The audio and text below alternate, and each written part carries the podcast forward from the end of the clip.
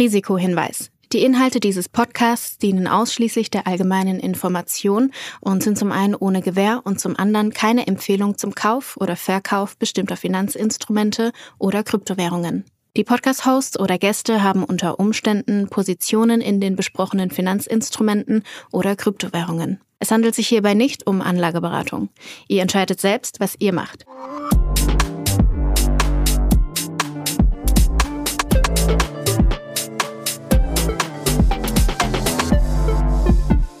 Es ist Folge 64 von Alles Coin Nichts Muss, die mal wieder unterstützt wird von Ultimate by Unstoppable, deinem Co-Piloten für die DeFi-Welt. Es ist eine Folge, in der wir eine ganze Menge vorhaben. Wir sprechen darüber, dass der Bitcoin über 30.000 US-Dollar mal wieder geklettert ist. Woran es liegt, äh, werden wir ein bisschen spekulieren. Und wir haben News aus einer Geheimdienstecke. Äh, wie das mit dem Krypto-Thema zusammenpasst, äh, darüber wird mich Julius hoffentlich im Laufe der Folge noch aufklären. Bevor wir darüber besprechen, Herr Nagel, eine ganz, ganz dringende Frage, die ich habe. Ich dachte, du bist im Urlaub diese Woche. Deshalb nehmen wir ja auch schon hier an einem Donnerstag auf, beziehungsweise das liegt eigentlich an mir, aber das haben wir dahingestellt. Ähm, und jetzt sehe ich dich da in so einem abgedunkelten Kabuff sitzen. Was ist passiert? Bist du am Flughafen verschollen gegangen oder äh, woran liegt's? Ähm, das liegt einfach daran, dass es hier der einzigste Ort ist, wo ich einigermaßen Ruhe habe, wo wir, glaube ich, aufnehmen können. Hast dich im Keller versteckt, ja? genau, ich mich hier in der dunklen Ecke versteckt. Draußen ist es weitaus heller und auch weitaus lauter. Äh, von daher, ähm, ja, ich halte es hier aus, glaube ich, für die, für die Stunde. Äh, aber danach gehe ich auf jeden Fall wieder raus in die Sonne. Ich bin auf jeden Fall begeistert, dass du nicht am Strand unter Palmen mit einem Cocktail in der Hand aufnimmst und wir das Meeresrauschen auf der Aufnahme haben. Aber ich glaube, äh, zu dem Thema wolltest du ja ohnehin noch so ein kleines Mea Culpa machen, bevor wir vielleicht in die Themen einsteigen, oder? Ach ja, äh, Thema Audioqualität. genau, gut, dass du es ansprichst. Ich, äh, wir haben irgendwie einen Hiccup mit meiner ähm, Audioqualität. Äh, vielleicht dem einen oder anderen schon aufgefallen. In den letzten, ich glaube, zwei, drei Folgen hatten wir es drinnen. Ähm, da nur, genau, sorry, äh, wir arbeiten dran. Wir verstehen zwar nicht ganz, woran es liegt. Eigentlich, eigentlich haben wir nichts geändert. Aber ich glaube, sobald wir das ähm, erörtert haben, dann äh, sollte das Thema auch geklärt sein. Ähm, nur falls ihr euch gefragt habt, ähm, woran das liegt. Wir wissen es noch nicht so genau. Aber, wir haben ähm, tatsächlich auch schon eigentlich alles ausprobiert. Ne? Ich habe mir hier schon gedacht, so, okay, Krypto läuft halt nicht mehr, das Mikro ist in die Jahre gekommen, versuchen wir den armen Krypto-Bro ein bisschen zu unterstützen, schicken ein neues Mikro. Auch das hat keine Abhilfe geschaffen. Ähm, also gucken wir mal, äh, vielleicht kriegen wir es diese Folge gefixt. Ansonsten, wir sind auf jeden Fall dran, bevor sich die Leute beschweren. Glücklicherweise, wir haben eine sehr geile Community, da auch ganz, ganz großes Lob an alle Leute, die uns hier zuhören. Es hat sich noch keiner so richtig beschwert darüber. Es, wir kriegen sehr viel nettes Feedback. Ich bin begeistert begeistert. Deshalb äh, großen Kuss auf die Nuss an all die Leute, die uns gerade zuhören. Ähm, eine Sache, die ich noch, wo ich noch darauf hinweisen wollte, weil ich gerade gesagt habe, du sitzt da in einem dunklen Kabuff, für die Leute, die das gerne sehen würden, äh, ne? wir nehmen ja mittlerweile mit Video auf, die können sich das halt alle sehr gern auf YouTube angucken. Link ja. dazu wie immer in der Folge. Wir hatten, auf YouTube sogar, wir hatten auf YouTube sogar ein ganz lustiges Kommentar. Letzte Woche habe ich gesehen, wo jemand geschrieben hat, irgendwie äh, völlig, völlig underrated äh, der Podcast, weil wir auf YouTube nur so, so wenige Aufrufe haben. Äh, ich glaube, da, äh, um, um denjenigen zu beruhigen, ich glaube, wir haben weitaus mehr Hörer oder Hörerinnen, als wir auf YouTube. Ähm, locker fünf äh, mehr. locker fünf mehr. Äh, aber trotzdem, trotzdem underrated auf YouTube, würde ich sagen. Und ich habe gesehen, deine, äh, dein Team, deine äh, ich meine, dein eigenes Team, Flo, schießt jetzt schon gegen uns. Habe ich, äh, hab ich auch schon gesehen auf Social ja, Media. Ist, das äh, hast, dein, hast deine Bande nicht ganz unter Kontrolle. ich, ich, ja, ich werde ich werd aber zur Zucht und Ordnung äh, rufen. Aber gut, äh, meine Führungsqualitäten spielen hier überhaupt gar keine Rolle. Lass uns lieber über Krypto sprechen, bevor wir uns jetzt zu sehr verzetteln. Ich hatte es gerade im Intro schon so ein bisschen angequatscht. Ich kenne den BND unter dem Bundesnachrichtendienst, also sprich dem Geheimdienst Deutschlands, wenn ich weiß nicht mal, ob das die richtige Bezeichnung ist, aber halt im Endeffekt die Leute, die im Hintergrund agieren.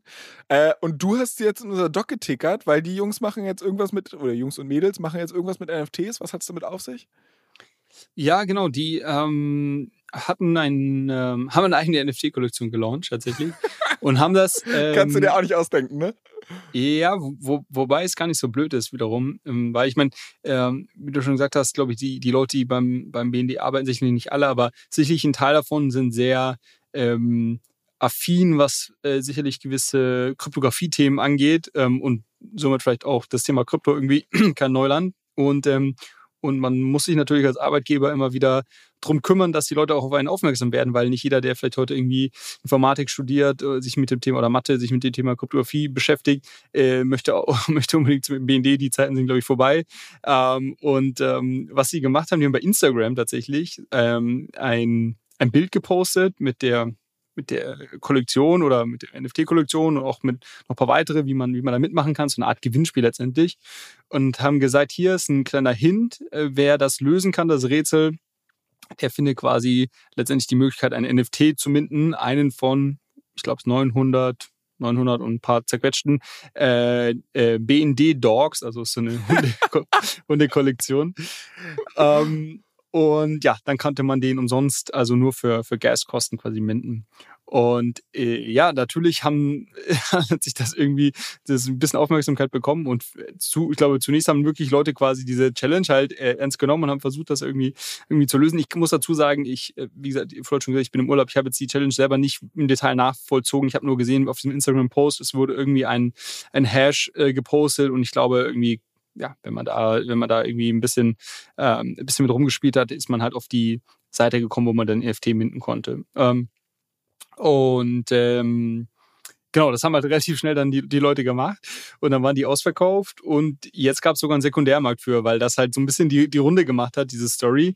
Und äh, viele das sicherlich auch irgendwie ganz lustig fanden. Und ich habe jetzt vorhin mal bei OpenSea geschaut. Die BND-Dogs sind auf jeden Fall gut durch die Decke gegangen. Also ist jetzt sicherlich noch keiner reich mit geworden, aber für alle, die das irgendwie nutzen, wirklich nur als, sag ich mal, Be Bewerbungsverfahren, äh, äh, um schnell ins Bewerbungsverfahren irgendwie reinzukommen, ähm, die Dinger gemintet haben, äh, für die sicherlich äh, sehr cool, dass sie jetzt auch noch ein paar Euro mit verdient haben, wenn sie es verkaufen. Also Nummer eins, ich hätte nicht gedacht, dass der BND Probleme hat, Nachwuchs zu finden. Ähm, Nummer zwei, finde ich krass, dass es dann doch so große Wellen geschlagen hat. Aber das war der nächste Gedanke, den ich dann so ein bisschen hatte, dass ich mir gedacht habe, okay, ich könnte mir vorstellen, dass es ganz viele Leute gibt, die dieses Ding ausprobiert haben, dieses Rätsel zu lösen, einfach weil es eine witzige Geschichte ist. Also der deutsche Geheimdienst macht irgendwie eine NFT-Kollektion, dass da halt ganz viele Krypto-Jünger drauf aufspringen, die vielleicht gar nicht Zielgruppe sind. Also klar, die ja, kennen ja. sich mit der Technologie aus, aber die machen das des Game wegens willen oder weil sie halt aber sagen, okay, es ist eine coole Story oder sowas kann ich auf jeden Fall verkaufen, weil es ist halt ein einzigartiger Narrativ. Aber gut, macht ja auch Schlagzeilen. Also ist ja scheißegal, ob es die Leute sind, die dann tatsächlich es lösen äh, ich glaube, es wird jetzt mehr Leuten in ins Blickfeld wiedergebracht, dass der BND halt Leute sucht. Aber dann denke ich mir halt auch so, eigentlich willst du ja als Geheimdienst jetzt auch keine Schlagzeilen machen, oder? Gute Frage, ja. Also sie haben auf jeden Fall ganz gute Coverage bekommen. Also die ganzen kryptonativen Medien wie irgendwie The Block, Coindesk und so weiter, also auch die internationalen haben äh, alle darüber berichtet. Also das, glaube ich, so ähm, würdest du jetzt irgendwie auf, ähm, auf Reach optimieren, wäre das auf jeden Fall äh, eine sehr erfolgreiche Aktion gewesen. Ob jetzt am Ende so viel qualifiziertes, äh, mögliches Personal dabei rumkommt, das sei mal dahingestellt. Ich glaube, unterm Strich aber hat es ihn, also ja, ich, ich glaube, ich habe jetzt wenig Hate darüber gelesen. Ich glaube, alle fanden es so lustig, alle haben gesagt, ah, guck mal, ich glaube, so ein paar Leute haben kritisiert, dass es irgendwie kein richtiger Mint war, sondern dass die NFTs schon gemintet wurden und du wurdest, glaube ich, wenn du das Rätsel gelöst hast, konntest du die dann nur irgendwie claimen. So, I don't know, ähm, da stecke ich jetzt auch nicht im Detail drin, wie die das genau aufgesetzt haben. Also man hätte das quasi noch irgendwo Crypto, äh, more Crypto Native machen können. Ähm, das, das, Aber es wäre ja auch irgendwie nicht so richtig glaubwürdig, ne? Also wenn du halt überlegst, dass Krypto ja auch so eine kleine gegenkulturelle Bewegung ist, so ja. Äh, nach dem Motto, ja, weiß ich nicht, das System, dem kann man nicht vertrauen. Und dann auf der anderen Seite irgendwie jemand, der das System schützt und sagt, yeah, man, geile Idee. Das, glaube ich, würde jetzt auch nicht so wie äh, Top ja. Deckel passen. 100 Prozent. Aber ähm, für mich wieder ein Beispiel dafür, wie also dass man kreativ irgendwie hier ähm, so, NFTs irgendwie verwenden kann. Äh, normalerweise sehen wir es ja eher im, im Kontext von irgendwelchen Loyalty-Systemen, wo Unternehmen quasi kreativ werden und sich überlegen, okay, wie kann ich irgendwie ähm, eine, ja, digitales Produkt launchen, was dann wiederum eine, vielleicht eine kleine Gruppe an irgendwie ähm, Hardcore-Fans oder, oder Kunden irgendwie darüber an meine Marke stärker bindet und wie kann ich die irgendwie langfristig, langfristig incentivieren durch irgendeinen Gamification-Aspekt oder dass die an irgendwelchen äh, Gewinnspielen dann teilnehmen können, wenn sie das NFT halten und so weiter. Da, da, da, also in dem Bereich sind ja super viele Unternehmen, vor allem auch in so einem Bereich Fashion und Lifestyle, ist ja gefühlt jeder ähm, aktiv und hat schon mal irgendwie mit, dem, mit der Technologie experimentiert. Das jetzt aktiv auch als ähm, Recruiting, äh, Recruiting-Tool zu nutzen, äh, war, war, mir jetzt, war mir jetzt neu, aber finde ich gut. Ich muss sagen, weil du es gerade angesprochen hast, diese ganze NFT- und Marketing-Nummer, und sorry dafür, dass wir an der Stelle kurz ein bisschen abschweifen, aber das höre ich aus ganz vielen verschiedenen Ecken. Also du hast mir das jetzt gerade erzählt, Max von Blog Stories hat mir das schon das eine oder andere Mal erzählt. Ich muss aber sagen, dass ich so richtig innovative Ansätze von non Crypto-Native Playern, ja, also keine Ahnung, du bist jetzt irgendwie Nike und machst da, die, die sind ja relativ groß in dem NFT-Space unterwegs und setzen da viel drauf. Ich habe noch nichts gesehen, was im Mainstream so richtig Sinn ergeben hat. Also, äh, wo du, wo du halt einfach wirklich mal sagst, klar, irgendwie so Gimmicks und pass mal auf, du kaufst einen Schuh, kriegst einen NFT dazu und da packen wir dann halt noch irgendwelche Rewards mit dran oder du kannst da irgendwie noch was, so ein bisschen Larifari mitmachen. Ja, mag sein, aber das ist jetzt für mich nicht der mega oder das mega Incentive, diesen Schuh zu kaufen oder weiß ich nicht, dieses, dieses Buch zu kaufen oder irgendeine, weiß ich nicht. Und also das Buch, kriegt man, kriegt man denn als, äh, jetzt muss ich mal ein bisschen Werbung für dich machen, kriegt man denn als, als Käufer deines Buches, kriegt man denn da irgendwie ein NFT und irgendwie Loyalty, ah, Meet and Greet mit ich, dir? Ich, ich hab's gerade, ich hab's gerade, wo ich es ausgesprochen habe, habe ich gemerkt, fuck, äh, eigentlich wäre, also ich be beschwere mich hier gerade darüber, dass NFTs noch nie so richtig gut für Marketingzwecke eingesetzt wurden. Äh, hab ein Buch als Beispiel genannt und dann ist mir aufgefallen, ja, ich hätte ja aber der Pionier in dem Fall sein können, weil für die Leute, ich glaube, ich habe es hier in dem Podcast noch nie erwähnt, aber mein Kollege Noah und ich von Ohne Aktien wird schwer, wir haben ein Buch geschrieben, geht halt um um Aktien. Man mag es kaum glauben bei dem Titel. Und die Idee äh, ist halt so ein bisschen, auch dich ja, vielleicht ein bisschen in die traditionelle Finanzwelt so zurückzuführen. Und uns hat nämlich gedacht, so, okay, es gibt sehr viele Bücher da draußen, die halt irgendwie passives Investieren erklären, ja, auch sehr einsteigerfreundlich. Und es gibt sehr viele Lehrbücher, die Einzelaktien erklären, aber die sind dann halt meistens staubtrocken. Und dazwischen klafft irgendwie eine relativ große Lücke. Und die haben wir versucht zu füllen, indem wir gesagt haben, okay, lass mal die Börse erklären, aber anhand von Geschichten, anhand von echten Unternehmen. Was zeichnet McDonalds aus? Was zeichnet ein Coca-Cola aus? Was zeichnet Softwareunternehmen wie Snowflake aus und so weiter? Das als, als kurzer Elevator-Pitch für dieses Buch. Das sollte an dieser Stelle auch gewesen sein. Und es war auch ehrlicherweise überhaupt nicht vorher abgesprochen. Kommt übrigens nächste Woche Donnerstag raus. ähm, aber äh, mir ist auch aufgefallen, dass wir haben uns vorher Gedanken darüber gemacht, dass wir dieses Buch ja irgendwie bewerben müssen. Und wir haben es natürlich ganz klar im Ohne Aktien wird schwer Podcast gebracht, aber wir, ich habe also so richtig kreative Marketingwege sind wir nie gegangen. Jetzt Frage an dich, wie hätte ich mit NFTs unser Buch promoten können. Was wäre ein geiler Ansatz gewesen? Was hätte, was würde hier, guck mal, wir haben, wir haben hier äh, ganz, ganz viele Leute, Krypto-interessierte Leute, die uns zuhören. Was muss ich tun? Was für Krypto-Incentives muss ich setzen, damit die auch ein Aktienbuch kaufen? Puh, schwierig, ne? Ähm, das das erste, und, und wir kommen gleich noch zu Unternehmen, die das heute, die wirklich schon innovativ heute in dem Bereich unterwegs sind, weil du, danach hast du ja ursprünglich gefragt. Ähm, was mir gerade eingefallen ist, man könnte natürlich irgendwo, also wieder so der Bereich Membership, Social Club, also es das, das jetzt nicht etwas vielleicht, was ihr initiiert, ähm, initiieren solltet, aber vielleicht etwas, worauf ihr ähm, aufbauen könntet, wenn, wenn es sowas schon gibt. Und ich weiß ehrlicherweise nicht, ob es das gibt. Aber man, man könnte ja, also ich könnte ja sagen, okay, ich, ich launch einen sehr exklusiven Buchclub, wo, ähm, weiß nicht, ich 1000, 1000 Tokens minte. Und nur wenn man ähm, einen der Tokens hält, dann ähm, bekommt man irgendwo exklusiv Zugriff auf neue Bücher von irgendwie ja, potenziellen Highflyern von irgendwie äh, zukünftigen Bestseller, äh, List, äh, äh, Bestsellern und so weiter, ähm, die die durch die durch die DAO, sagen wir mal, oder durch diese, diese Gruppe Token Gated Community, ähm, die irgendwie alle ihr Netzwerk mit einbringen und da, darüber hat man halt sehr coolen Access zu Büchern, die man vielleicht als Otto Normalverbraucher ansonsten nicht schon zu diesem frühen Zeitpunkt hätte. Also das wären Leute, die hätten jetzt schon den vor drei Wochen das Buch bekommen, wo es erst nächste Woche rauskommt. Und können sich halt dann irgendwie daran aufgeilen, dass sie schon einen Monat früher gelesen hätten. Ich bin mir sicher, es gibt tausend Leute, denen sowas wichtig ist. Ne?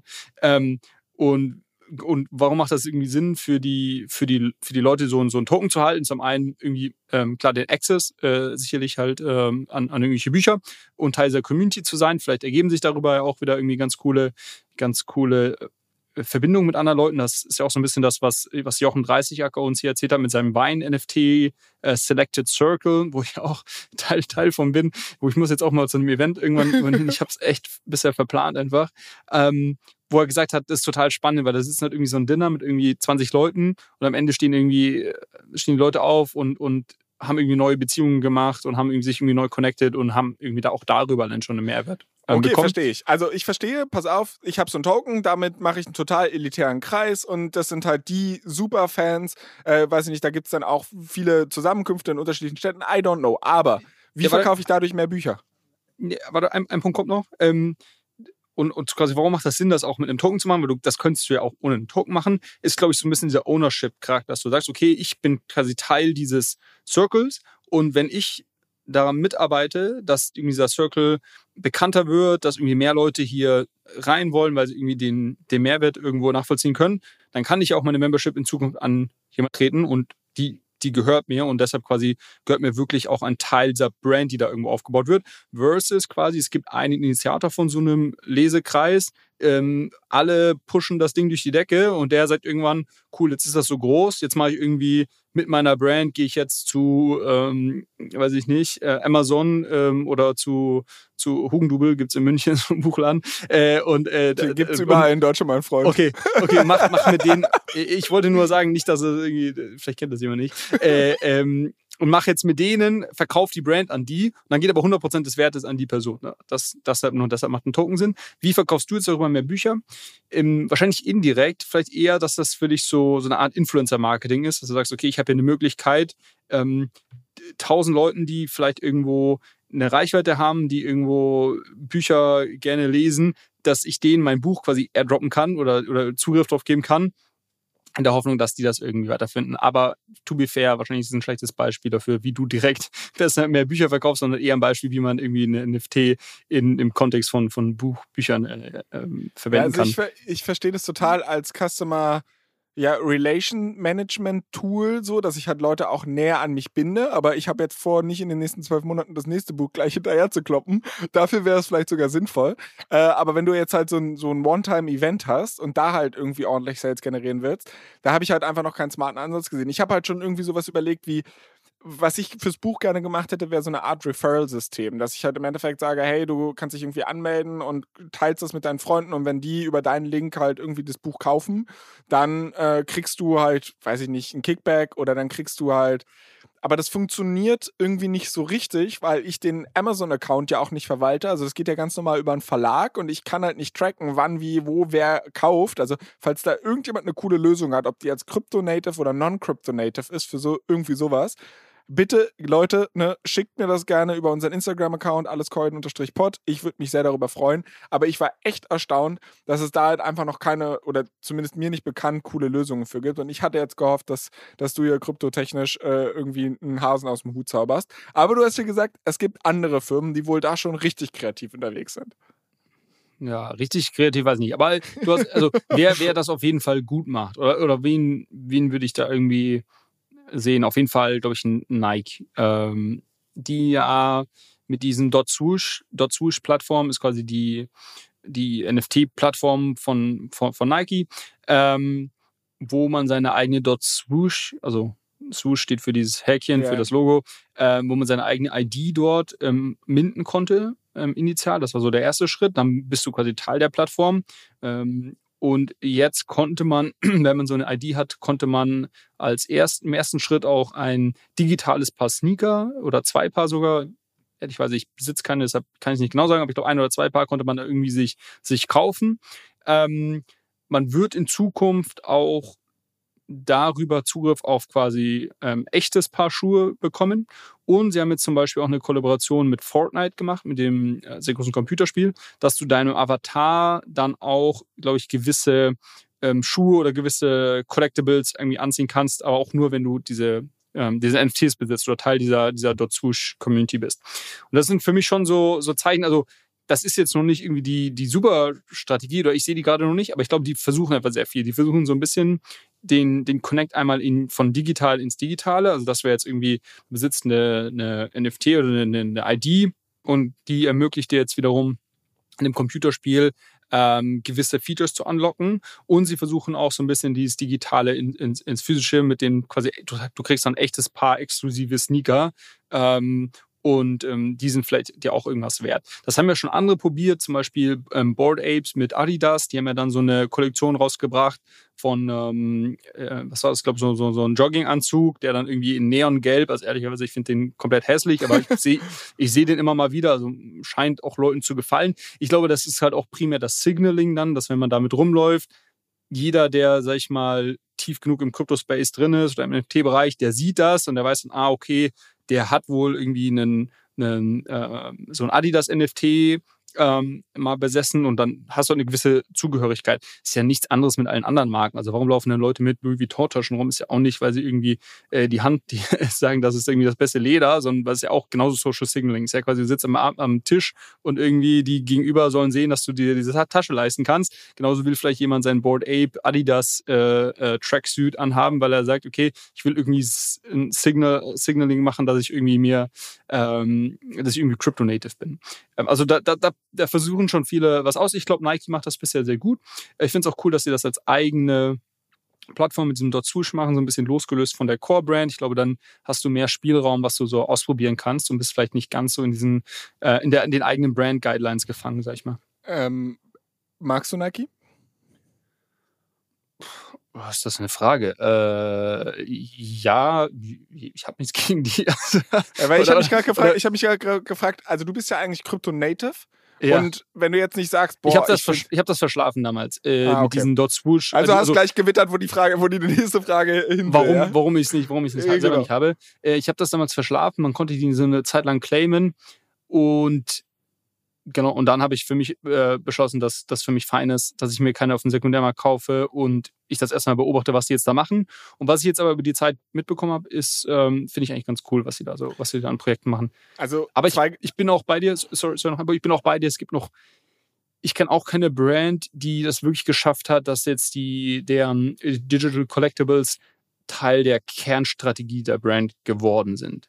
Ist aber auch noch sehr früh, das ist auch ein UX-Thema, weil wiederum, dann hast du halt wieder die Problematik mit irgendwie, du brauchst theoretische Wallets, eigentlich müssen diese Wallets ja Teil deiner eigenen, also viele Brands haben ja eigene Apps mittlerweile, dass jetzt irgendeine Wallet-Komponente oder eine Digital Collectible-Komponente wirklich Teil der Nike-App wird.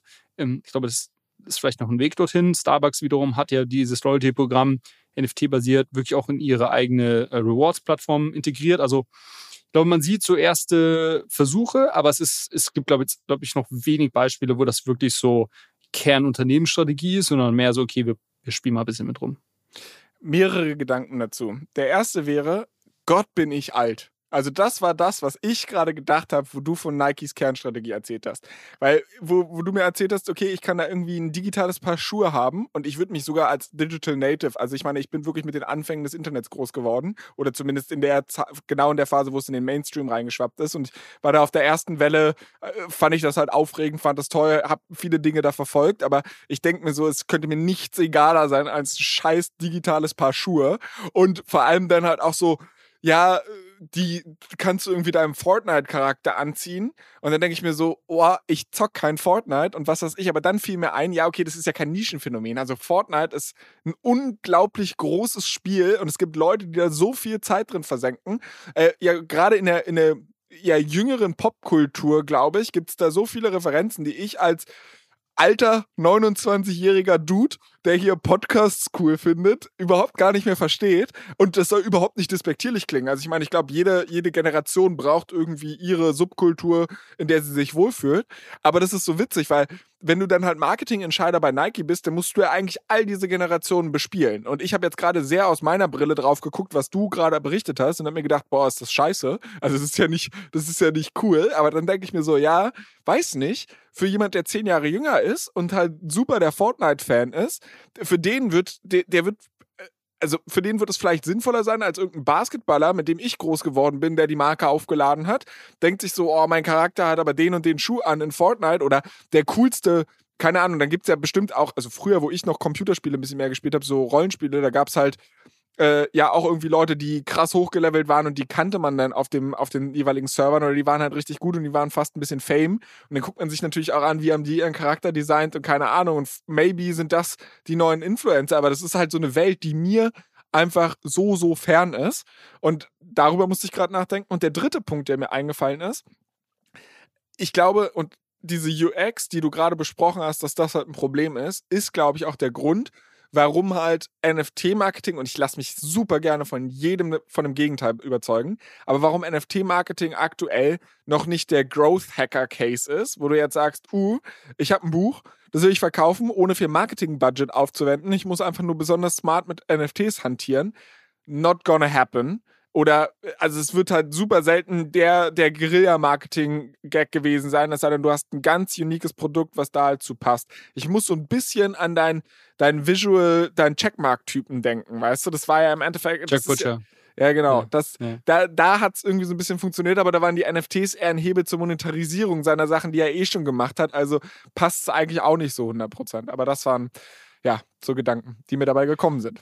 Ja, ja, absolut. Ähm, ich glaube auch, dass NFTs, also ich glaube, dass, dass NFTs da sehr breite Anwendungen finden werden, aber dass das nicht unbedingt als NFTs gelabelt werden wird. Das sieht man jetzt schon. Also viele der großen Brands, und ich hatte Starbucks vorhin erwähnt, die erwähnen das ja nicht mal. Also weder das Wort NFT noch das Wort Blockchain wird da groß, groß ähm, vorkommen in den meisten ähm, in den meisten Beschreibungen oder, oder Kampagnen, sondern geht es um Digital Collectibles, ähm, um irgendwie Digital Loyalty, Reward Systems, was weiß ich was, was man sich da an, an Namen einfallen lassen kann. Ähm, wichtiger oder, oder interessanter ist ja quasi, was für Use Cases gibt es, wo, wo dann wirklich die, die Blockchain als, als, da, als dahinterliegende Datenbank wirklich einen, einen signifikanten Mehrwert findet äh, oder bringt und wie schaffe ich es, das einzubauen in eine User Experience, die sich aber wie stinknormales Web 2 anfühlt, ähm, ohne irgendwie Ja, das ist ja das Thema, was wir. Wallet, Seed Phrase und so weiter. Und das, solange das nicht gelöst ist, wirst du da, glaube ich, jetzt auch keinen Quantensprung irgendwo sehen. Ähm, aber ich glaube, es, ich glaube, die eine interessante Beobachtung oder was man auf dem Schirm haben sollte, ist quasi, gibt es irgendwie größere Brands, die, die irgendwas in dem Bereich machen, um äh, und zum Beispiel ähm, ihre, ihre Punktesysteme auf irgendeinem Blockchain-Datenbank letztendlich basieren, versus auf, auf einer ähm, auf äh, die bes- be- bestehenden Systeme. So das, das glaube ich, das würde ich im Blick behalten. Und wenn sich da mal viel tut, dann ähm, glaube ich, ist das ein ganz gutes Zeichen. Ich habe halt nur aktuell das Gefühl, ich meine, ich arbeite bei einem Unternehmen, was eine Marketingkonferenz veranstaltet. Oder mittlerweile ist es ja ein Digital-Business-Festival. Und ich habe noch keinen Speaker auf der Bühne gesehen, der irgendwie gesagt hat, pass mal auf, wir sind von X Umsatz auf eine Milliarde Umsatz skaliert. Und unser Trick war NFTs. So, da, ich glaube, an dem Punkt sind wir halt noch nicht. Äh, so, es gibt ja sonst immer so Growth-Hacks, wie zum Beispiel Morning Brew, also dieser Newsletter, der gesagt hat, sie sind krank über halt Referral-System. Das waren die ersten, die das für Newsletter so richtig benutzt haben. Dann gibt's halt irgendwie hier Leute, die über Bonusmeilen gewachsen sind oder keine Ahnung, so irgendwie Duolingo, die eine besondere Social-Media-Strategy hatten und dann sagen, dadurch haben wir super viel Reichweite erzeugt. Und ich habe halt noch niemand, keine große Brand gesehen, die pitchen das alles schon als große Vision oder so. Die nennen es dann anders, wie du gerade gesagt hast, aber ich habe noch nicht, nicht den Success Case gesehen.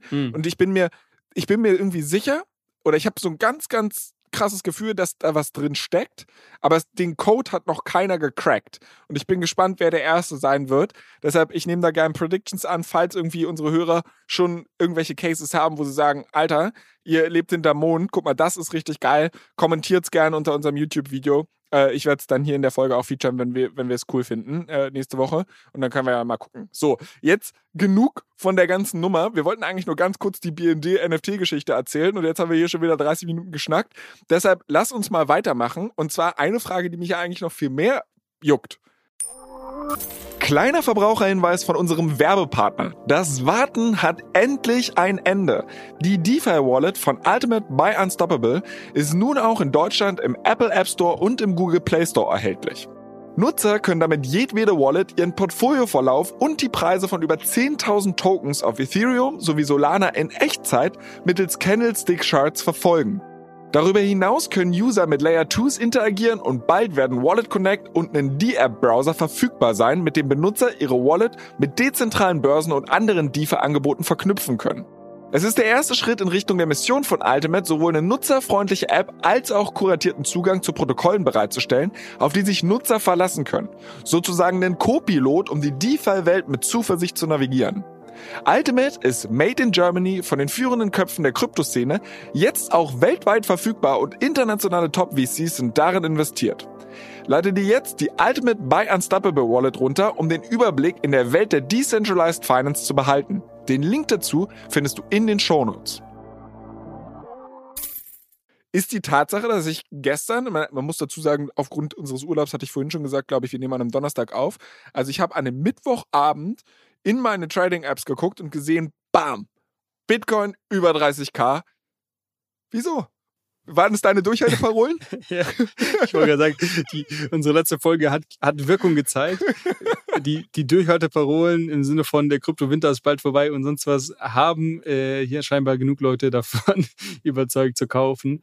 Äh, ja, tatsächlich eine sehr grüne Woche. Ich glaube, Bitcoin über 20 Prozent im Plus äh, in den letzten sieben Tagen. Um, Ethereum ähnlich, ein Ticken weniger und viele Altcoins, ähm, teilweise auch so, sogar noch mehr. Ähm, puh, ja. Äh, ist, glaube ich, so, hat so ein bisschen was mit zu tun mit ähm, einem Thema, über das wir ja heute sprechen wollten. So, es gab einige Announcements diese Woche aus dem traditionellen Finanzsektor von Unternehmen, die jetzt sich stärker in der Blockchain-Industrie einbringen wollen oder teilweise ja ähm, Lizenzen von, ähm, von der BaFin oder von anderen Behörden ähm, beantragt haben, um Crypto-Assets verwahren zu dürfen, um das quasi ihren Kunden letztendlich anbieten zu können. Und das waren natürlich sehr Signale jetzt, vor allem nachdem wir die Wochen zuvor nur diese, diese ganzen äh, negativen Nachrichten aus den USA hatten mit den unterschiedlichsten äh, Klagen, die die SEC hervorgebracht hat.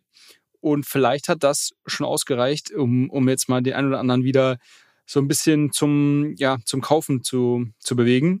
Aber es, es, das, äh, ich, ich hatte ja schon ein paar Mal in der Folge gesagt, wenn du mich nach, nach Preisbewegungen fragst, keine Ahnung, woran es liegt. Und trotzdem werde ich es immer wieder tun. Und trotzdem werde ich es immer, genau.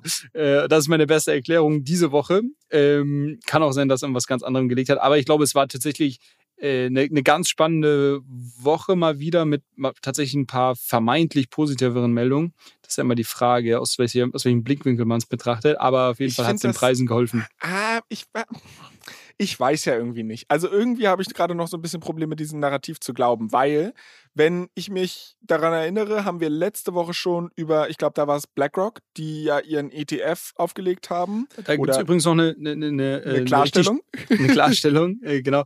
Äh, hat uns noch jemand darauf hingewiesen, dass das kein ETF ist, sondern ein Trust, äh, den die registrieren was äh, eine Feinheit hatten ist. Wir ja schon mal. Hatten wir schon mal, genau, haben wir auch schon mal erklärt. Bei, bei Grayscale, Grayscale hat ja auch einen Trust und denen wurde ja bisher verwehrt, einen tatsächlichen ETF aufzulegen. Deshalb ist das, glaube ich, eine wichtige Unterscheidung fairerweise, ich habe jetzt auch nochmal geschaut, ähm, quasi diese Woche in den Headlines, es schreibt trotzdem jeder drüber, ja, ja. Äh, BlackRock ETF. Deshalb, äh, so, da stellen, da stellen wir uns jetzt einfach mal an in der Schlange und sagen, wir sagen auch BlackRock ETF.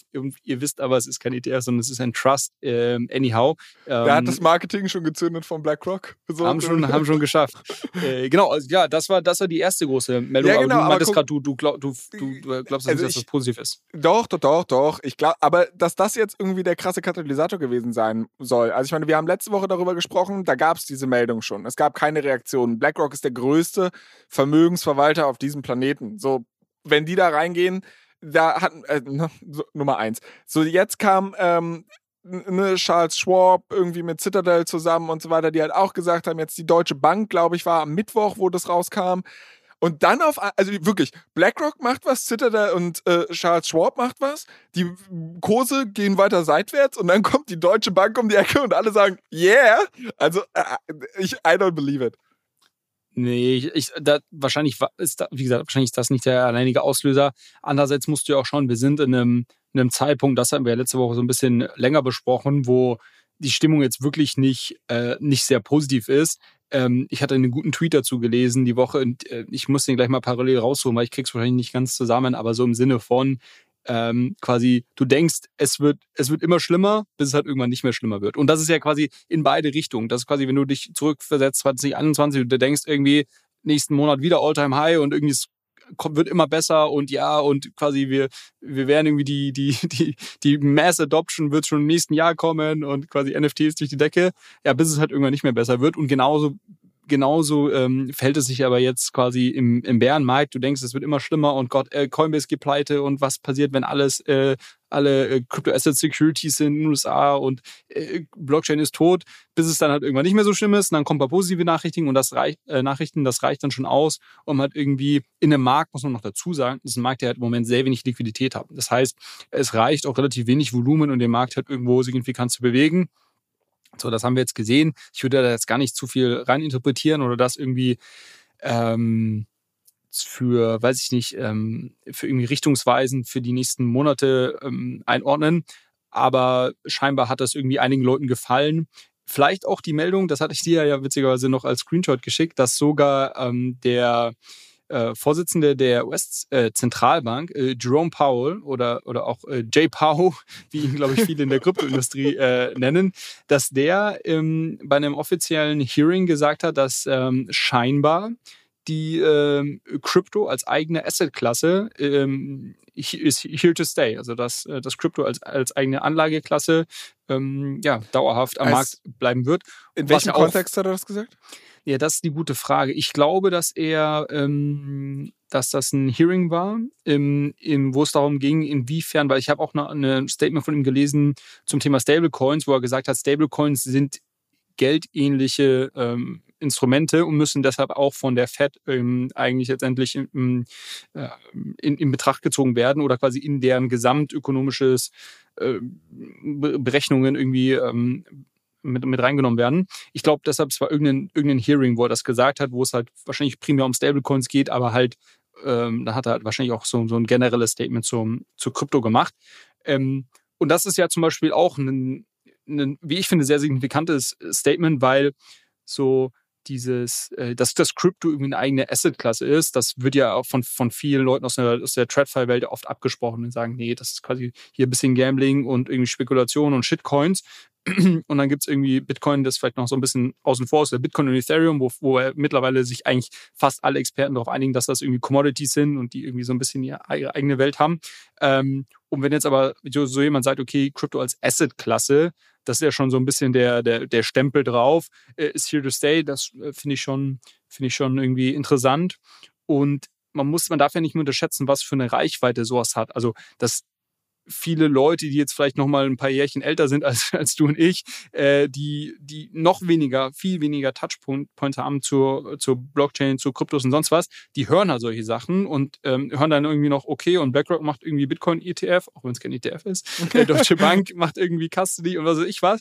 Äh, und, und ich glaube schon, dass das irgendwo einen Eindruck hinterlässt bei Leuten. Genauso, natürlich genauso einen Eindruck wie irgendwie Meldungen wie Crypto ist Scam, Coinbase wird verklagt und sonst was einen Eindruck ähm, hinterlassen ähm, wir waren, hatten ja zuletzt die letzten zwölf Monate wahrscheinlich 99 Prozent negative Meldungen. Jetzt haben wir mal eine Woche mit ein paar positiven oder vermeintlich positiven Meldungen. Deshalb äh, finde ich das ganz gut. Ja, ich denke mir halt nur so, also wir haben halt wirklich so viele schlechte Meldungen gehabt. Und wenn du jetzt gerade davon, also du hast von diesen Leuten, den Gelegenheitszuschauern ja gesprochen, ne, die eigentlich gar keine Touchpoints mit Krypto haben, die sowas eigentlich nur aus dem Augenwinkel mitbekommen, wenn es ganz, ganz laut schreit. So, und diese Leute werden vielleicht mitbekommen haben FTX, nicht alle, ja, äh, aber ein paar Leute, die sich wenigstens ein bisschen für Anlagen und so weiter interessieren, glaube ich, haben das so zumindest mit einem Auge mitbekommen. Die haben mitbekommen, vielleicht, dass Coinbase verklagt wird. Die haben vielleicht mitbekommen, dass Binance verklagt wird.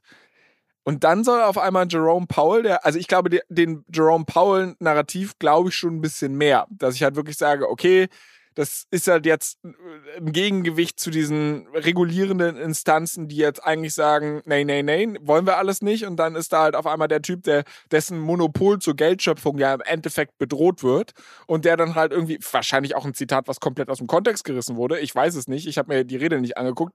Bei mir hat er gesagt, äh, Krypto hat einen Grund to stay oder, oder ist wahrscheinlich, wird bleiben, aber sehr klein. So, I don't know. Und dann hat man den letzten Teil einfach rausgeschnitten.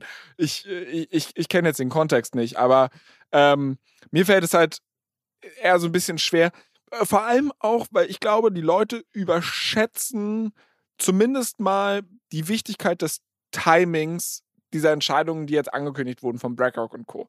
Weil ich meine, das sind riesengroße Konzerne, bei denen halt solche Entscheidungsketten einfach unfassbar lange dauern, bis solche Dinge überhaupt beantragt werden und so weiter. Also da wird jetzt niemand äh, bevor überhaupt der ganze Stress mit der SEC losgegangen ist, wird wahrscheinlich niemand bei BlackRock gesessen haben und oder letzte Woche wird niemand bei BlackRock gesessen haben, gesagt haben, oh, Krypto ist so ein Ding, habe ich gehört, mein Nachbar ist total heiß drauf, lass hier mal einen ETF-Code starten und dann zack, einen Tag später ist die Meldung kursiert, sondern es wird im Endeffekt einen sehr, sehr langen Vorlaufzyklus gehabt haben.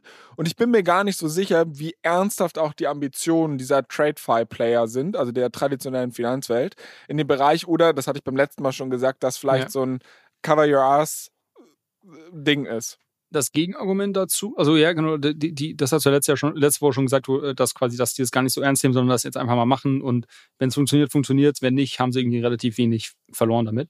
Ähm, das Gegenargument dazu, und ich bin voll bei dir, dass sich sicherlich keiner hinsetzt und das irgendwie vor ein paar Tagen so ein, so ein, ähm, so ein äh, ETF-Proposal irgendwo draftet, sondern das war langfristig geplant, viele der anderen Sachen, wobei man natürlich schon sagen muss, okay, wie, also warum kommen diese ganzen Announcements innerhalb von einer Woche? Äh, also ich glaube, von der Kommunikationsstrategie ist es, glaube ich, dann doch gar nicht so äh, zufällig, aber sicherlich viele dieser Themen wurden langfristig geplant. Auch, dass eine deutsche Bank jetzt eine Custody-Lizenz bei der BaFin ähm, anfragt, das ist lange, lange geplant. Ähm, was, äh, was ich aber sagen wollte, das Gegenargument, sorry, ähm, ist, ähm, die ganzen Krypto, nativen Krypto-Player werden jetzt quasi verklagt. Dem wird es gerade richtig schwer, gemacht, ähm, Business zu machen und über Jahre hinweg. Ja? Also diese, diese Cases werden, wenn sich eine, eine Langeweile ziehen. Es gibt diese Meldung, dass Coinbase als auch Binance beide eine Milliarde Dollar, Dollar jetzt äh, quasi zur Seite gelegt haben oder zur Seite legen werden für ihre ähm, Rechtsverfahren. Das heißt, das kostet die auch signifikant was. Ähm, und dass quasi jetzt, äh, wo die, aktiven Krypto-Player alle äh, aus dem Markt getrieben werden, Platz geschaffen wird für die BlackRocks dieser Welt, zu sagen, naja gut, dann bieten wir halt den, den Bitcoin Trust an ähm, oder, oder quasi ähm, Citadel und Charles Schwab machen eine, eine eigene Kryptobörse auf und so weiter. Das ist quasi äh, die andere Theorie, wenn man sagt, gut, man, das, das ist quasi schon fast wieder so in diese Richtung Operation Choke Point, was wir ja schon mal angesprochen haben. Also quasi die, die da kommt Vermutung, der Aluhut wieder raus. Da kommt der Aluhut hier wieder drauf. Die Vermutung, dass quasi in den, in den USA und noch muss man auch einordnen, wir sprechen hier bei diesen Themen äh, fast nur über, äh, über die USA, äh, dass dort quasi zwischen äh, ähm, ja, der mächtigen Finanzindustrie und der Politik ein Pakt äh, geschlossen wurde, die, die, die Kryptoindustrie kaputt zu machen um letztendlich jetzt vielleicht selber davon zu profitieren. Wie gesagt, äh, würde ich auch so nicht auf gar keinen Fall unterschreiben, aber solche Sachen habe ich auch äh, äh, gehört die Woche oder die, die letzten Tage. Ähm, deshalb von der Kommunikationsstrategie finde ich es dann schon interessant, weil sicherlich war das alles lange geplant, aber dass dann genau zu dem Zeitpunkt oder kurz nachdem diese ganzen Klagen von SEC rauskommen, das genau dann zu announcen und dann auch innerhalb von einer Woche jetzt, und ich kann es dir, ich habe es dir gerade nochmal rausgesucht, ähm, was wir jetzt alles die Woche hatten. Also wir hatten das äh, BlackRock-Thema, wir hatten die Deutsche Bank, die irgendwie ähm, die Lizenz Custody Services ähm, beantragt hat. Wir hatten Invesco, scheinbar auch groß, ähm, die irgendwie einen Bitcoin-ETF ähm, jetzt ähm, beantragt haben, Wisdom Tree, ähm, äh, die einen Bitcoin-ETF beantragt haben und Fidelity scheinbar auch noch einen Bitcoin-ETF beantragen werden. Und ob das jetzt alles wieder Trust oder ETF sind, das lassen wir mal, lassen wir mal beiseite. Ähm, aber das ist dann für mich schon wieder so ein bisschen, okay, da, also da, da sehe ich dann schon irgendwie wieder einen, fast eine Strategie dahinter, dass man das irgendwie alles gemeinsam. Okay, also die alten Herren kommen und wollen den coolen Kids ihr Spielzeug wegnehmen. Äh, got it. Aber lass uns doch vielleicht trotzdem mal über die Sinnhaftigkeit dieser ganzen Nummer diskutieren. Oder zumindest mal sprechen. Weil ich frage mich immer, in der traditionellen Finanzwelt ist ein ETF eine total tolle Möglichkeit, um mir ein buntes Potpourri an Aktien zusammenzustellen, ohne dass ich mir selbst die, ja, den Pain machen muss, äh, viele Aktien zu, selbst zu kaufen. Bedeutet, ich will, ich habe, weiß ich nicht, nur 200 Euro, die ich jeden Monat weglegen kann oder vielleicht sogar nur 50 Euro oder vielleicht noch weniger. Äh, da kann ich halt, klar, es gibt mittlerweile Fractional Shares, aber klammern wir die mal aus, weil die gab es ja noch nicht so lange. Ähm, dann waren, kann ich mit 50 Euro im Monat vielleicht nur bestimmte Aktien kaufen, die halt nicht über 50 Euro kosten. Und ich habe dadurch definitionsgemäß kein besonders diversifiziertes Portfolio, weil ich müsste ja, um diversifiziert zu sein, mehrere Aktien kaufen. Das funktioniert mit wenig Geld nicht. Deshalb gibt es ETFs, die halt im Endeffekt dir diesen Korb zusammenstellen. Du investierst einfach in diesen Korb, sammeln es von ganz vielen Leuten ein, wenig Gebühren, wenn du, wenn sie passiv sind, gibt auch aktive ETFs, bla bla bla, tausend Spielrichtungen, viel Marketing auch. So. Was zur Hölle bringt mir denn ein Bitcoin-ETF, der per Definition nur ein Asset enthält. Da kann ich doch das scheiß Asset einfach selbst kaufen. Es sei denn, ja, das ist ein reines UX-Thema. Du hast mir, genau, du hast die Frage hier gerade schon selber beantwortet. Viele können sich das Asset eben nicht selber kaufen, aus unterschiedlichen Gründen. Ähm, primär, weil sie also wenn du dir einen Bitcoin als großer institutioneller, weiß nicht, Pension Fund oder sowas, äh, dir einen ETFs äh, kaufst du wie Sand am Meer, hast du gerade schon gesagt, da hast du dein Setup, da hast du deine, deine Custody, deinen Broker, die sich da um alles kümmern und sonst was. Das ist, das ist quasi regulatorisch in einem Rahmen, den du dich bewegen kannst. Ähm, musst du nicht, musst du wahrscheinlich bei deinem Compliance-Team irgendwie nicht mal groß beantragen und, und sonst was. Ähm, und wenn du den jetzt, wenn der Bitcoin-ETF jetzt noch von einem iShares, also von BlackRock rausgegeben wird, dann ist eh der quasi der grüne Haken hinten dran, weil die sind die größten in der Industrie. Jetzt, wie soll dieser Pension Fund Bitcoin Exposure aufbauen, wenn sie das denn möchten, ohne ETFs? Ähm, und, ähm, und quasi zum Beispiel auf einer, auf einer Börse irgendwie physisch Bitcoin jetzt kaufen.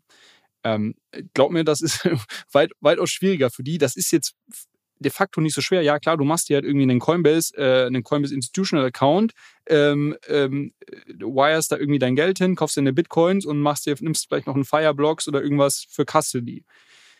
Ähm, das ist aber komplett außerhalb dieser standardisierten äh, Prozesse und, und, und, sag ich mal, ähm, Welt, wie die, wie die die kennen und, und, sag ich mal, wie sie, wie die heute agieren, sondern das ist ja komplett was, was daneben liegt, wo natürlich jeder die Hände erstmal im Kopf zusammenschlägt und sagt, oh Gott, das muss ich mir erstmal genau anschauen. Da muss ich erstmal jetzt hier äh, 15 Calls mit unseren Chief Compliance Officer und Coinbase und wie funktioniert überhaupt Fireblocks und wie kann das sichergestellt werden, dass, dass unsere ähm, Private Keys da sicher verwahrt werden und was für ein Counterparty-Risiko haben wir und so weiter und so fort. Und wahrscheinlich 90 Prozent der Leute werden am Ende des Tages sagen, alles viel zu aufwendig, da sitzen wir zwei Jahre dran, bis wir das Projekt abgeschlossen haben, da machen wir es einfach nicht.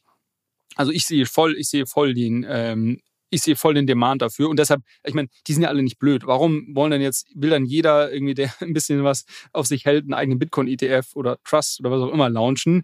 Die sind, die wissen ja, dass ihre Kunden das ja offensichtlich nachfragen und offensichtlich heute äh, noch nicht in der Lage sind, ihre Strategien entsprechend umzusetzen. Sonst würden die das ja nicht machen. Deshalb, den, den Case dafür sehe ich total. Man muss sich halt fragen, äh, also ich würde zum Beispiel als Privatperson jetzt nicht unbedingt den ETF halten wollen, sondern lieber den, den physischen Bitcoin. Ähm, einfach weil ich, das ist ja die Besonderheit der Crypto, äh, Crypto Assets, Self-Custody und wirklich Verwahrung deiner eigenen Assets. Und am Ende des Tages, wenn ich den ETF halte, muss ich wieder an irgendwen dran glauben, dass irgendwer für mich meine Bitcoins verwahrt und sonst was. Ähm, und, und deshalb ich privat würde das, würde das nicht nutzen. Aber ich kann mir für viele Leute vorstellen, äh, vor allem im Institutional-Bereich, wo das, wo das halt total sinnvoll ist. Also aus der Perspektive, klar, dass es für den Provider dieses Produktes Sinn ergibt, das anzubieten, wenn er damit Geld verdient. Klar, ich stelle nur so ein bisschen die Nachfrage oder zumindest die nachhaltige Nachfrage danach so ein bisschen in Frage. Halleluja, das war ein komplizierter Satz, aber du weißt, was ich meine. Also im Grunde genommen sieht es für mich so nach kurzfristiger regulatorischer Arbitrage aus. Also diese großen äh, traditionellen Finanzplayer, die jetzt da Bedarf wittern, weil sie halt ganz genau wissen, dass Pensionskassen und Co. Äh, Schwierigkeiten haben, den Zugang aktuell zu dieser Assetklasse überhaupt zu gewinnen, bauen diese Produkte. Aber mal angenommen, Krypto ist jetzt wirklich auf dem Siegeszug, ja, dann wird das in drei, vier Jahren, werden wir da super easy Onboarding-Lösungen für Custody haben, dann werden wir, also es ergibt eigentlich viel mehr Sinn, alles nicht selbst zu machen, sondern halt im bestehenden System ergibt ein ETF von der Accessibility her Sinn, aber wenn es einmal ordentliche Onboarding-Solutions gibt, ergibt das eigentlich keinen Sinn mehr und dann müsste der, der komplette Bedarf da nachher wegbrechen. Ja, ich glaube, du, ich glaube, du unterschätzt die Zeit oder du schätzt die Zeitachse hier falsch ein. Ich gebe dir recht, das ist quasi in, in, in, in the long term sollte, sollte so ein ETF nicht wirklich einen Mehrwert haben, wahrscheinlich irgendwie ähm, schlechter sein, weil du halt einen, eine Art von Counterparty-Risiko äh, hast, weil du wahrscheinlich irgendwie höhere Fees hast und, und so weiter. Ähm, und halt auch mit den Coins ja nichts machen kannst. Und nichts machen kannst. Aber ich glaube, selbst wenn wir in, weiß ich nicht, drei, vier Jahren äh, regulatorisch und vielleicht irgendwie von der UX an dem Punkt sind, wo man das theoretisch machen könnte, heißt das noch lange nicht, dass irgendwie äh, viele traditionelle äh, Finanzspieler dann diesen Weg auch gehen, sondern vielleicht ist es da dann immer noch viel einfacher für die zu sagen, okay, dann ist es halt, bleibe ich halt bei meinen ETFs, ist gelehrt, kenne ich, ähm, ist gelernt, kenne ich, äh, kann ich auf meiner Plattform hier bleiben. Ich glaube, dann wirklich diesen, diesen Switch zu machen auf irgendwie, ich investiere jetzt nativ in diese neue Assetklasse, ähm, das dauert wahrscheinlich viel, viel länger. Und wenn du dann vielleicht kommst am Ende des, Jahres, am Ende des Tages irgendwie bei acht Jahren irgendwie Average Holding für so ein ETF raus, dann lohnt es sich wahrscheinlich schon wieder, den jetzt irgendwie in den nächsten sechs Monaten aufzulegen und sagen, okay, dann kassiere ich halt jetzt hier irgendwie über, über einige Jahre meine Fees ab, baue irgendwie eine, eine, ja, eine größere AOM auf und wenn die dann irgendwann abwandert, äh, so be it. Aber dann habe ich halt jetzt sieben Jahre da ganz gut Geld verdient. Hm. Na gut. Also ich glaube, also ich verstehe deinen Punkt und ich verstehe auch, dass diese Systeme träge sind. Nur wenn du halt erstmal so nicht aus äh, institu institutionellen Brille drauf blickst, sondern halt einfach, welchen Sinn ergibt das Finanzprodukt für dich als solches, als Anleger einfach mal, dann ist außer dieser Accessibility da, finde ich, irgendwie wenig zu holen und deshalb mich da irgendwie wenig beeindruckt. Aber wenn das der große Katalysator sein soll für das Ende des Bärenmarktes und dass wir endlich hier wieder einen Bullrun haben, dann bin ich der Letzte, der sich darüber beschweren wird. Deshalb äh, drücke ich dir die Daumen, drücke ich uns die Daumen, dass, dass du da recht hast.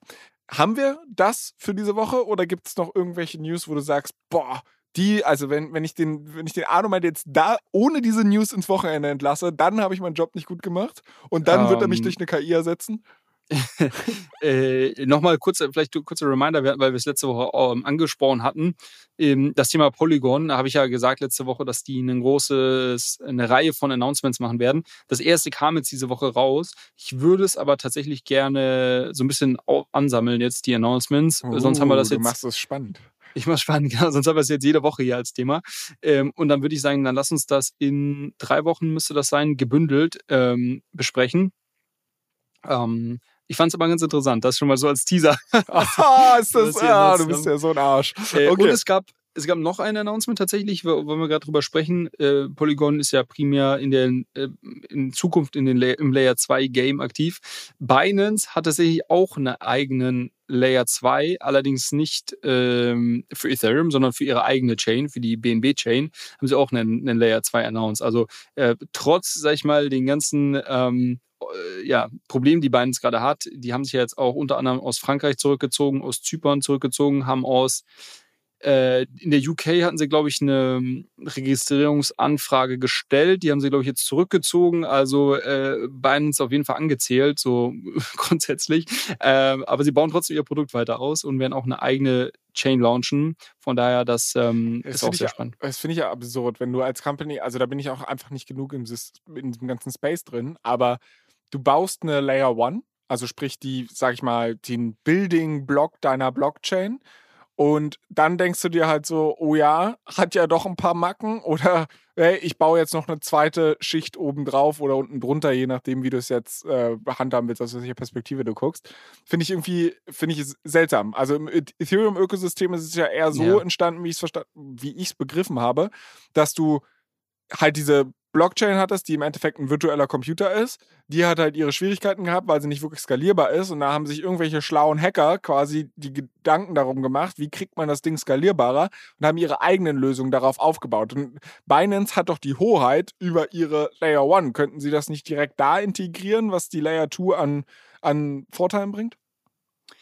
Ähm, ja, das einzige Thema, was sie quasi nicht erschlagen bekommen, ist das Thema ähm, Transaktionskosten. Die sind auf der Layer 2 dann halt nochmal noch mal günstiger. Ich glaube, aber ehrlicherweise, als ich das gelesen habe, habe ich ähnlich reagiert wie du. Ich meine, dieses ganze BNB-Ökosystem muss man ja eh so ein bisschen in Frage stellen. Es ist halt äh, irgendwo ein hausgemachte Blockchain im quasi von, von Binance, ähm, um natürlich ihre, ihr gesamtes Ökosystem halt zu pushen. Weil ich meine, du kannst dir natürlich vorstellen, du, wenn du, du bist die größte Börse am Markt mit Abstand, ähm, du hast deinen eigenen Token ähm, gelauncht ähm, für, eine, für eine Blockchain, wo du natürlich Projekte und Protokolle, die irgendwo in deinem Ökosystem aktiv sind, äh, aktiv sind, pusht.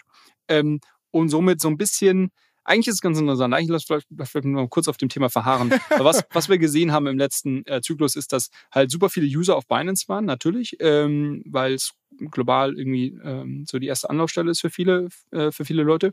Ähm, die sind jetzt da aktiv, aber die wollen vielleicht dann irgendwie auch mal auf eine dezentrale Börse und wollen vielleicht irgendwie auch mal irgendwie NFTs minden oder was weiß ich was machen. Ähm, und warum sollen die jetzt auf das teure Ethereum bridgen? Also das war jetzt die Logik im, im, im letzten, letzten Cycle, wenn es doch auch vielleicht die native ähm, Lösung schon gibt, aus dem, im Binance-Ökosystem selber auf eine, auf eine Blockchain zu gehen und dort irgendwie auf einer dezentralen Börse zu traden oder irgendein Yield-Farming zu betreiben oder was weiß ich was. Da hast du irgendwie super niedrige Transaktionsgebühren. Binance äh, sponsert vielleicht sogar noch die, die Withdrawals und Deposits irgendwie auf diese Chain. Also sie können das ja super stark incentivieren, ihre Nutzer auch auf diese Chain zu gehen und haben sich somit quasi ihr Ökosystem Ökosystem selber so ein bisschen aufgebaut. Ähm, und das war so ein bisschen so ein Flywheel. BNB äh, Coin ist ja auch komplett durch die Decke gegangen. Also äh, das, das, war ja absurd, ob das natürlich, ob das nachhaltig war oder ob das alles natürlich irgendwo von Binance quasi äh, quersubventioniert wurde und wie das sich nativ entwickelt hätte ohne Papa Binance, äh, das, das sei mal so dahingestellt. Ähm, aber sag ich mal, wenn man das so betrachtet, da macht es jetzt schon auch Sinn zu sagen, okay, wir springen vielleicht auch noch auf diesen äh, Narrativ Layer 2 auf und bieten vielleicht noch eine Lösung an, die nochmal günstiger ist von den Transaktionsgebühren, wo jetzt im nächsten Zyklus vielleicht, wenn User kommen und, und sagen, okay, irgendwie alle sind doch noch auf Layer 2 unterwegs, um dann auch dort was anbieten zu können. Also ich glaube, so unter dem Aspekt macht das schon Sinn. Und ähm, was ja, was ja ganz interessant sein wird, wie, wie gut Coinbase das auch hinbekommt, weil die launchen ja auch eine Layer 2, allerdings nicht im, nicht äh, quasi ähm, nicht für ihre eigene dem, Blockchain, sondern nicht für ihre eigene Blockchain, sondern auf Ethereum. Ähm, aber den Sequencer auf dieser, auf der Base, Base wird diese Chain heißen, den, ähm, den lässt Coinbase laufen. Insofern ist es irgendwo so eine ja, halb, halb dezentrale äh, Layer 2 Chain, würde ich mal, würde ich mal sagen. Und oder Web 2.5. Coinbase bleibt sich treu, Web 2.5 äh, is the way to go. Ähm, und was ja immer ganz interessant sein wird, ist ja auch, dass sie das einfach unglaublich stark incentivieren können. Also du willst in Zukunft, ähm, du bist ja ähm, aktiv auf Coinbase, äh, sagen, du willst in Zukunft irgendwo deine ähm, irgendwo Assets withdrawn. Wenn du jetzt auf ähm, Arbitrum die runterziehst oder auf Optimism oder sonst was, zahlst du vielleicht eine normale Withdrawal-Fee. Ähm, vielleicht, wenn du auf Coinbase äh, Base Chain withdraws, ist es, zahlst du vielleicht zum Beispiel keine Fees. Oder, ja, da, damit, ähm, also es ist Musik in meinen Ohren, ne? Genau, na, und, und, und so werden ja viele Leute an das Thema rangehen. Ähm, und gleichzeitig ähm, pitchen sie es natürlich den Protokollen, zu sagen, hey, guck mal, wir haben so viele User, ähm, wenn ihr hier auf Base deployt, also auf, unser, auf unserer Layer 2 Lösung, haben all, werden all diese User durch unsere App, in, durch unser App-Interface ähm, quasi direkt Zugriff auf euer Protokoll haben. Und das ist natürlich gerade in einem aktuellen Markt, wo jeder Unternehmer, Unternehmerin, die im, die im Kryptobereich was gebaut hat, äh, das ist natürlich Musik in deren Ohren, weil die haben aktuell viel zu wenig User und wenn dann Coinbase sagt, guck mal, ich gebe dir Distribution, Du musst nur zu mir kommen und zu den Usern sagst du, guck mal, ich gebe dir wenig Fees und ein geiles Portfolio an Apps, dann könnte das dachte, schon Sinn machen. Ich dachte, die Idee des Web 3, und ich weiß Coinbase 2.5 und so eine Geschichte, aber ich dachte, die Idee ist doch, diese äh, ja, Wallet Gardens oder wie auch immer man diesen ganzen Bereich in der Digitalökonomie nennt, dass halt im Endeffekt Facebook ein geschlossenes Ökosystem ist, dass Google ein geschlossenes Ökosystem ist und so weiter. Das wollte man noch aufbrechen mit dem Web 3. Also es bringt doch gar nichts, wenn Coinbase die Nutzer zu sich holt, weil es doch eher alles ohne Grenzen. Mm, die, nee, Coinbase hat ja andersrum. Coinbase hat ja die Nutzer ähm, und die, die, es ist ja trotzdem offen. Also du kannst ja dann zum Beispiel auf ein, weiß ich nicht, jetzt irgendein Landing-Protokoll, was auf Arbitrum deployed hat und vielleicht dann auf Base in Zukunft deployed. Ähm, du kannst es dir aussuchen, du kannst ja auf beide gehen. Es ist ja mehr ein, Die User machen es, weil es für sie yes. günstiger ist gibt es jetzt ja mehr ein Growth-Hack, genau. Also, oder, Coinbase sitzt natürlich dann an einer, an einer attraktiven Stelle, wo sie sagen können, guck mal, äh, du kriegst hier quasi native Web3 Experience. Du bist irgendwie auf einer, auf einer Layer 2 unterwegs, die auf Ethereum settelt und so weiter. Also hast all die Vorzüge von, von, von nativen Web3, hast vielleicht sogar irgendeine, irgendeine ähm, mehr oder weniger Self-Custody-Lösung, beziehungsweise sie haben ja schon dieses äh, Semi-Self-Custody, wo dein Private Key geschadet wird und so weiter. Ähm, aber du bist trotzdem noch irgendwo bei uns im, im Ökosystem und wir verdienen irgendwo Fees an dir, ähm, weil du halt hin und wieder auch bei uns tradest. Ähm, du hast aber trotzdem die, die Wahl, letztendlich auch woanders hinzugehen. Von daher, ich würde sagen, es ist schon noch irgendwo ein, ein Open Garden und es ist halt mehr so der, wie, wie, wie kannst du so ein, so ein Flywheel ähm, in Gang setzen? Das haben ja die anderen Blockchain auch das Problem. Also Arbitrum macht sich ja genauso Gedanken, wie kriege ich irgendwie User hier drauf? Die machen es halt mit einem Airdrop und mit irgendwie super starker Token-Incentivierung. Also auf Arbitrum ist so, dass die aktivsten Protokolle, also so ein GMX und, und ein paar andere, die kriegen halt unglaublich viel Tokens von Arbitrum ausgeschüttet, ähm, um, um die so zu incentivieren, bei denen zu bauen. Coinbase macht das halt anders. Die sagen halt, okay, bei uns gibt es kein Token und kein Airdrop, aber guck mal, ich habe irgendwie so und so viele tausend User, die werde ich alle bei dir vorbeischicken. Ist vielleicht sogar mehr wert, als irgendwie einen Token zu bekommen. Und so versucht halt jeder so ein bisschen sich zu positionieren. Ähm, ist, glaube ich, aber unabhängig vom, vom Grundgedanken ähm, dabei der, fällt mir der mal ein, offen, offenen Blockchain. Dabei fällt mir gerade mal ein, dass ich sogar Arbitrum-Tokens ja mal geairdroppt bekommen habe. Habe gerade nachgeguckt, äh, wie die gelaufen sind. Hätte nicht nachgucken sollen. Weil ich, also jetzt bin ich wieder ein bisschen happy, dass ich die Hälfte Auto gecached habe. Aber naja. Anyways. Ich habe ähm, mal abseits davon auch noch ein klitzekleines Thema für dich mitgebracht. Und zwar erinnerst du dich noch an das Solana Phone? Klar, natürlich. Was ähm, war nochmal so, also erzähl mal in zwei, drei Sätzen Solana Phone, wie hast du es in Erinnerung? Was ist da die, der, der Unique Selling Point? Warum, warum sollte man sich so ein Ding kaufen? Ähm, na gut, die, die Idee war, ein, ein Handy rauszubringen, ähm, was quasi, äh, was nativ mit einem Private Key in einer sogenannten Secure Enclave, also in einen der die, die auf der Private Key, der auf der Hardware ähm, selber quasi, äh, oder ist auf der Hardware das richtige Wort? Auf jeden Fall, die, die den Private Key im Handy selber drin hat. Der Private Key kann nicht aus dem Handy raus, anders wie beim Ledger. ähm, und ähm, was es dir somit ermöglicht, quasi in Zukunft ähm, auf einem Handy nativ irgendwelche Web3-Apps zu benutzen, ohne dass du dir erst eine Wallet installieren musst, irgendwie einen Private Key generieren musst in, mit einer App, die dann schon irgendwie mit dem Internet verbunden ist, was immer eine Angriffsfläche oder ein Angriffsangle ist. Ähm, das war, glaube ich, so ein bisschen die Idee. Und, und dadurch so kannst du es halt alles mit einem Fingerabdruck machen. Ne? Also die äh, Experience Richtig. ist dann halt so ein bisschen wie du bist in deinem iPhone und kaufst das im App Store. Dann ist ja jetzt mittlerweile mit Face ID, funktioniert beim Solana Phone dann halt mit Fingerprint, dass du im Endeffekt kein großes Passwort mehr eingeben musst und so weiter, aber es ist halt Web3 nativ. Genau, genau. Und hat, glaube ich, am Anfang, erst, hat, erst haben es, glaube ich, viele belächelt, dann haben irgendwie schon viele gesehen, okay, cooler Marketingstand auf jeden Fall. Ähm, dann wurde es ein bisschen ruhiger drum und jetzt ist es Handy rausgekommen. Und ähm, ich habe so von ein paar Leuten schon so erste Erfahrungsberichte gehört bzw. gelesen und ich glaube, so ein bisschen einzuordnen, aktuell so ein bisschen wie so die erste iPhone im Sinne von, ich kann noch nicht wirklich viel machen. Also quasi der App Store oder sag ich mal, die, die Magie des App Stores und so weiter, das wurde, glaube ich, erst ab dem iPhone 3, wenn ich mich recht erinnere, wurde das so wirklich cool. Mhm. Ähm, am Anfang war das noch mehr so, hm, ich habe halt irgendwie einen, einen, einen nativen Browser drauf, einen Safari-Browser und kann Aber da warst du ja cool. Also der, der war ja der Besitzer des iPhones, war dann cool, weil damals war das irgendwie nicht gehört, so viel Geld für ein Telefon auszugeben. Und wenn, oh, der hat ein iPhone, krass. Ja, richtig. Und ich glaube, aktuell, äh, was ich so gehört habe, so ein bisschen ähnlich. Ist jetzt eher so, okay, ist cool von der Experience, aber ich kann jetzt noch nicht so ultra viel mitmachen. Aber ich glaube schon, ähm, vielleicht so ein bisschen richtungsweisend, wie sich das in Zukunft entwickeln äh, kann. Äh, auf jeden Fall auf der Android-Seite. Ich meine, iPhone muss man da so ein bisschen ausklammern, die machen ihr eigenes Ding.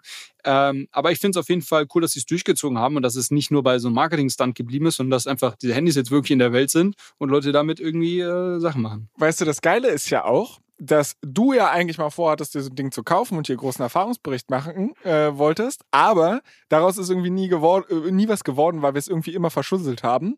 Aber ich habe eine gute Nachricht für dich. Vielleicht musst du es, doch eigentlich musst du es dir kaufen, aber die Leute, die uns hier zuhören, die müssen sich äh, vermutlich keins kaufen. Oder vermutlich ist auch das falsche Wort, anyways. Äh, ich versuche zu erklären, was ich erklären möchte. Und zwar hat der gute Max Vargas von Blog Stories, nochmal großen Shoutout an ihn an dieser Stelle, ähm, die Solana-Jungs so lange belabert, dass die ihm ein paar zur Verfügung gestellt haben. Und dann hat er quasi ein paar Leute aus der Krypto-Community zusammengetrommelt. Ähm, wir sind dabei, W3 Fund ist dabei. Ähm, also es sind halt verschiedene Verticals innerhalb des, des Crypto-Space, die Medien machen. Und hat ein Gewinnspiel mit denen organisiert. Und wir nehmen halt, wie gesagt, daran teil. Dieses Gewinnspiel läuft schon. Alles, was man dafür tun muss, ist auf saga.blogstories.de zu gehen ähm, und da seine E-Mail-Adresse einmal anzugeben. Damit meldet man sich automatisch bei dem Blog Stories Newsletter an, was man sowieso äh, tun sollte. Ähm, man meldet sich automatisch auch, glaube ich, bei dem W3 Fund Newsletter an und ähm, ja, man, wir sind da auch relativ prominent auf dieser Seite einmal platziert und da kommt nämlich ins Spiel, weil wir können eure Gewinnchancen dabei erhöhen. Das ganze System läuft nämlich so, dass es eine Liste von Handlungen gibt, die man machen muss, um Lose zu gewinnen und wer mehr Lose hat, hat natürlich dann am Ende, wenn in zwei Wochen ausgelost wird, auch die größten Gewinnchancen auf dieses Telefon. Und es gibt nicht nur eins zu gewinnen, sondern es gibt fünf zu gewinnen. Also man gewinnt nur eins, aber insgesamt gibt es fünf, die äh, verlost werden. Und ähm, Genau, wenn ihr dem Podcast hier folgt, das ist natürlich die Handlung, die ihr als allererstes machen solltet. Und die, die hier hören, die haben das schon gemacht, aber ach, ich verstricke mich hier in komplizierten Erklärungen. Du weißt ja, was ich meine, ihr wisst alle, was ich meine. Also geht einfach auf diese Website, gebt eure E-Mail-Adresse da ein, folgt diesem Podcast hier, wenn ihr es noch nicht gemacht habt. Wir würden uns auf jeden Fall sehr, sehr freuen. Äh, schaut auch gerne bei den anderen Verticals vorbei und mit etwas Glück gewinnt ihr so ein Solana-Phone und dann könnt ihr, Julius, auch nochmal euren Erfahrungsbericht äh, schreiben, weil der arme Kerl, glaube ich, ist vom Gewinnspiel ausgeschlossen. Wobei, das sollte man vielleicht aus rein rechtlicher Perspektive hier auch nochmal sagen, wir sind nicht Veranstalter des Gewinnspiels, ähm, sondern das macht halt Max zusammen mit den Solana-Jungs. Äh, aber hier an dieser Stelle von uns der Hinweis darauf, ist, glaube ich, eine ganz coole Gelegenheit. Oder? Was sagst du? Ja, ähm, vielleicht können wir mir da auch irgendwie eins zuschustern.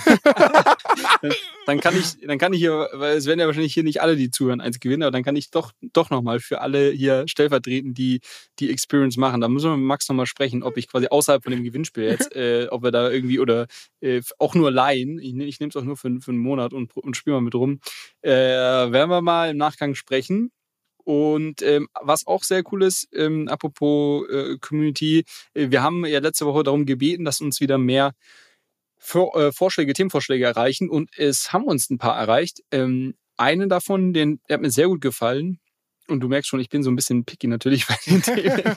äh, da hat jemand sich gewünscht, dass wir Synthetics als äh, Protokoll, DeFi-Protokoll, äh, hier mal als Token Deep Dive machen.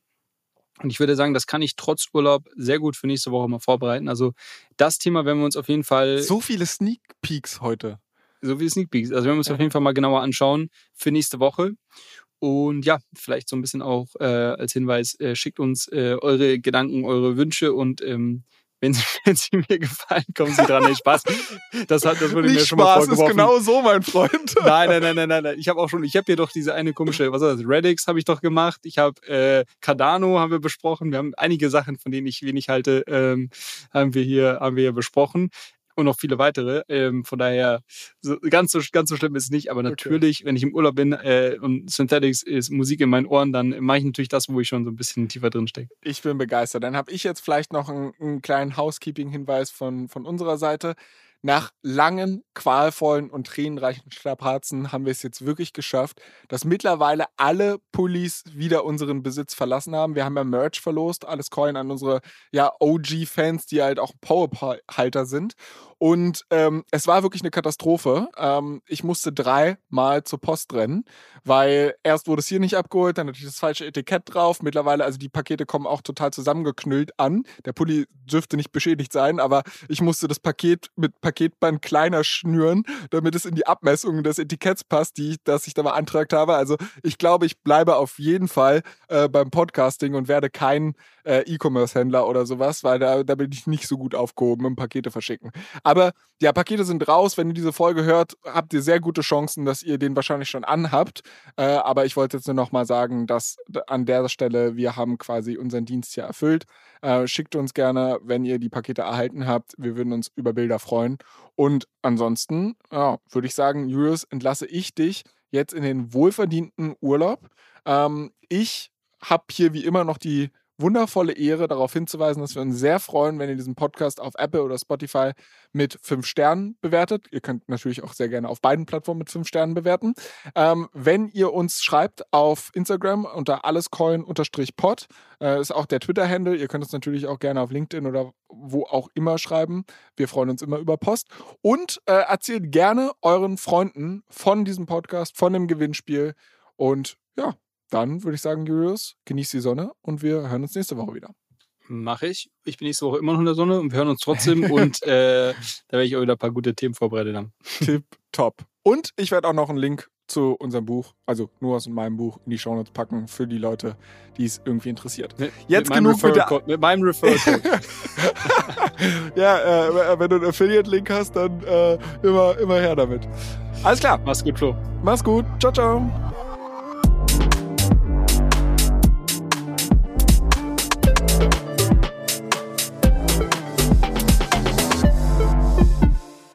Dieser Podcast wird produziert von Podstars bei OMR.